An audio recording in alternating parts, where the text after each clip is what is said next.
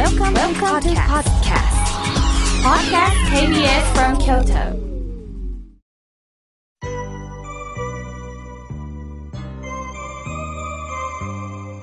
さあ、ここからはたくさんの方に、えー、メッセージをいただきましたので、順に紹介をさせていただきます。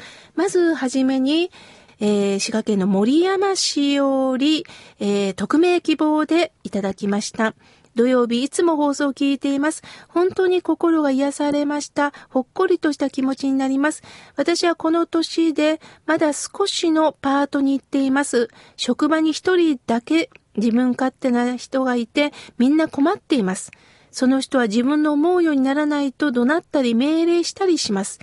上司に言っても気にしないで、軽く言葉を流すだけに困っています。でも、妙慶さんの放送を聞いて少し気持ちが楽になりました。他の人ともみんな仲良く仕事をして最近は毎日を過ごしておりますとのことです。そうですか。仕事をするということはもうほぼ毎日顔を合わせるんですよね。すると、やっぱり、あの、きつい言葉とか、何かね、あの勝手な行動を見てしまうと、やはりその流れというのがね、乱されてしまいますよね。でもその方は何か心が満たされてないのかもしれません。こう乱すということはね、私のこと気づいて、こんな私分かってという裏腹なのかもしれません。まあめんどくさいなって思うこともあるんですが、この人も一生懸命自分の存在をアピールしてるんだな。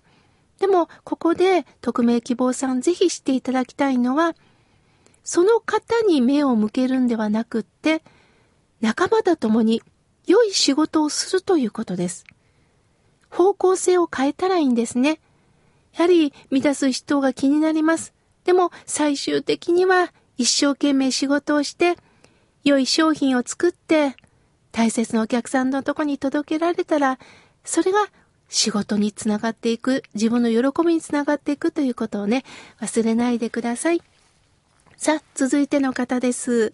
えお手紙いただきました。ラジオネーム、いちずさん、ありがとうございます。散歩をしながら、アジサイのつぼみも出番を待っていますよ。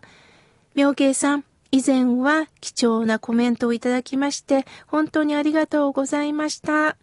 供養するということは忘れないということ。本当に今出会えたことにも感謝しながらこれから生きていきます。妙慶さん、スタッフの皆様どうぞご自愛くださいね。さあ、続いての方です。さよこさん。ありがとうございます。一生懸命文字を書いてくださっています。井村屋さんの社長さんはじめ皆さん、夏に向かい食品のこと、大切なお仕事をしておられます。いつも美味しさと安全を届けてくれて、また美しい商品に夢を提供してくれ、ありがとうございます。私も一口に幸せを感じております。妙慶さん、今日もラジオありがとうございますとのことです。もう誰ならこそここまで、井村屋さんのことまでこ、こんな素敵なコメントをね、言ってくださるんですね。私も、あの、さよこさんのお言葉をこれからお借りしたいと思います。ありがとうございます。さあ、続いての方です。ラジオネーム、まさるさん、静岡県よりありがとうございます。妙慶さん、いつも素敵な法話をありがとうございます。私は昨日の妙慶さんの、えー、日替わり法話でとっても参考になったことがあります。私自身感情的な人間なんですね。とにかく私の心の苦しみ、痛みを分かってほしいという願望が強いんだと思います。それで周りの人、親、医者、カウンセラーにお金を費やしてきました。最近、妙慶さんの本を読んだら、相手のことを完璧に理解できる人はいないって書いてたことにドキッときました。私はもうこれから強く訴えることは極力控えようと思います。その代わり、嬉しい、ありがたいことをこれからは人に伝えていこうと思います。妙慶さんの著書、泥の中から咲くの本は学ぶことがとっても多いですね。ハスは泥の中からでしか咲かないのですね。人も困難をやはり乗り越え成長する。私も最近は一人暮らしで家事、食事作り、人間関係、これはどこも自己中心的な考え方だったということが分かってきました。もちろん自分を大切にしながら、これからは阿弥陀様の声を聞きながら生きる喜びを人と分かち合う人になりたいと思います。とのことです。いやー、まさるさん、なんかもうじーんときました。嬉しいです。最初はその辛さ、もう腹立つことたくさんあったと思います。それを周りに当たってたんですね。そしてカウンセラーの方の、まあね、いろいろと受けながら、お金もかけられて一生懸命自分で直そうと思ってらっしゃったんですね。そこに、まあ私の日替わり法話とか本に出会っていただきまして、その中で人間を完璧に理解することができないということを、まあ、読んでいただいた。嬉しいです。もうこれはね、私自身の経験なんですね。私もなんとか相手に分かってもらおう。相手を変えようとしていました。でもね、自分も変わらないのに、相手も変えられないんです。だけども、一生懸命そこの部分努力してたんですね。変えようと思うから、相手はますます北風と太陽と一緒です。北風をピューピュー吹いても、コートを着た男性はますます強くなるんです。そんな時には、むしろ温かい言葉を掛け合うのが一番いいんですね。そういう意味で、マサルさんもまさにご自分の体験を、こうしてリスナーの皆様にも届けてくださいました。本当に嬉しいです。ありがとうございます。さあ、続いての方です。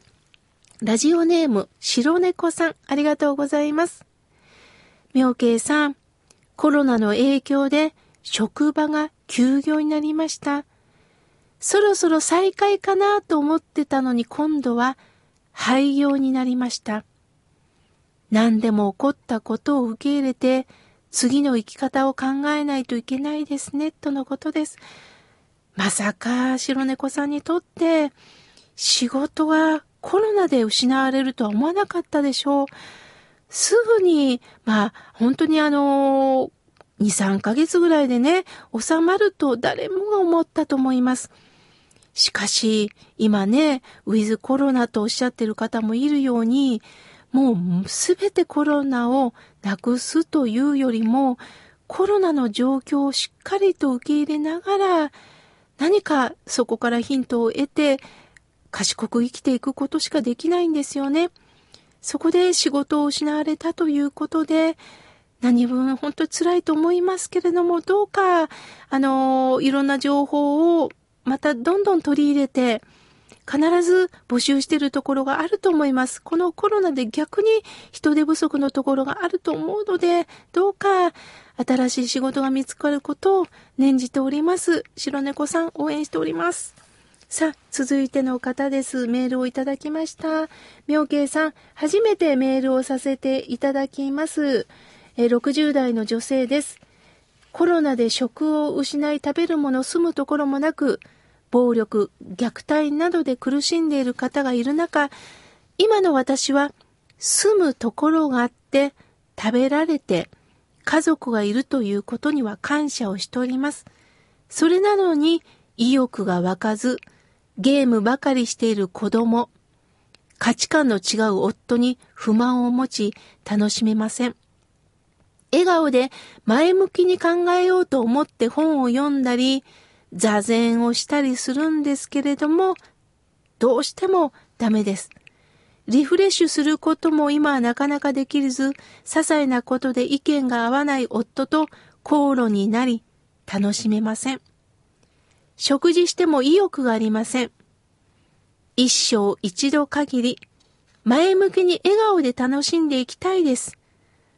コロナのこの不安定な状況も精神的に良くないです。落ち着いたら良くなりますかね？ネガティブに取り越し苦労で考えてしまう、この私なんとかしたいです。行動しなければいけないと分かっているのに、ノロマなのかな？妙慶さん、前向きになれる方法があったら教えてくださいとのことです。そうですね。ほんとね。あなたのせいではないんですよ。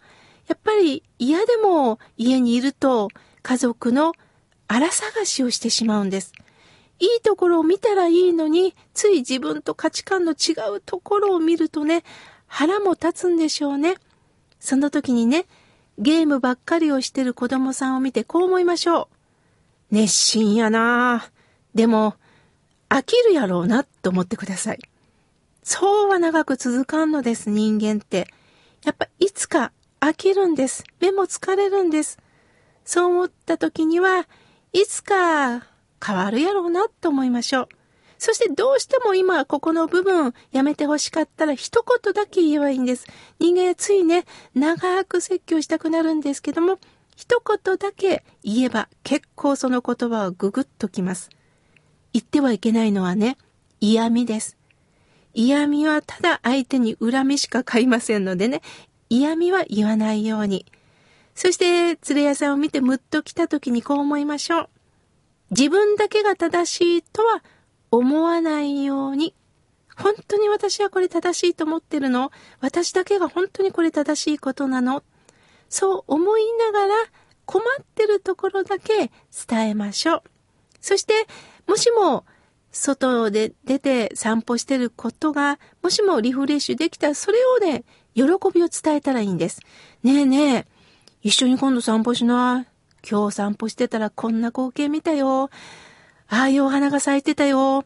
すごくいいよという喜びを逆に伝えることによって相手は羨ましいなと思うんです。その羨ましさをどうかあなたなりに伝えたらいいんではないでしょうか。ついね、負のこう怒りというものを私たちはつい伝えるんですけど、もうその負の怒りが充満して、家にはいい空気が流れません。その時には、温かい笑顔の空気をどんどんね、取り入れていきませんか？そしてあなたが、この流れを変えていったらいいんではないでしょうか？貴重なメールありがとうございます。まだまだたくさんのメッセージをいただいたんですが、来週紹介させていただきます。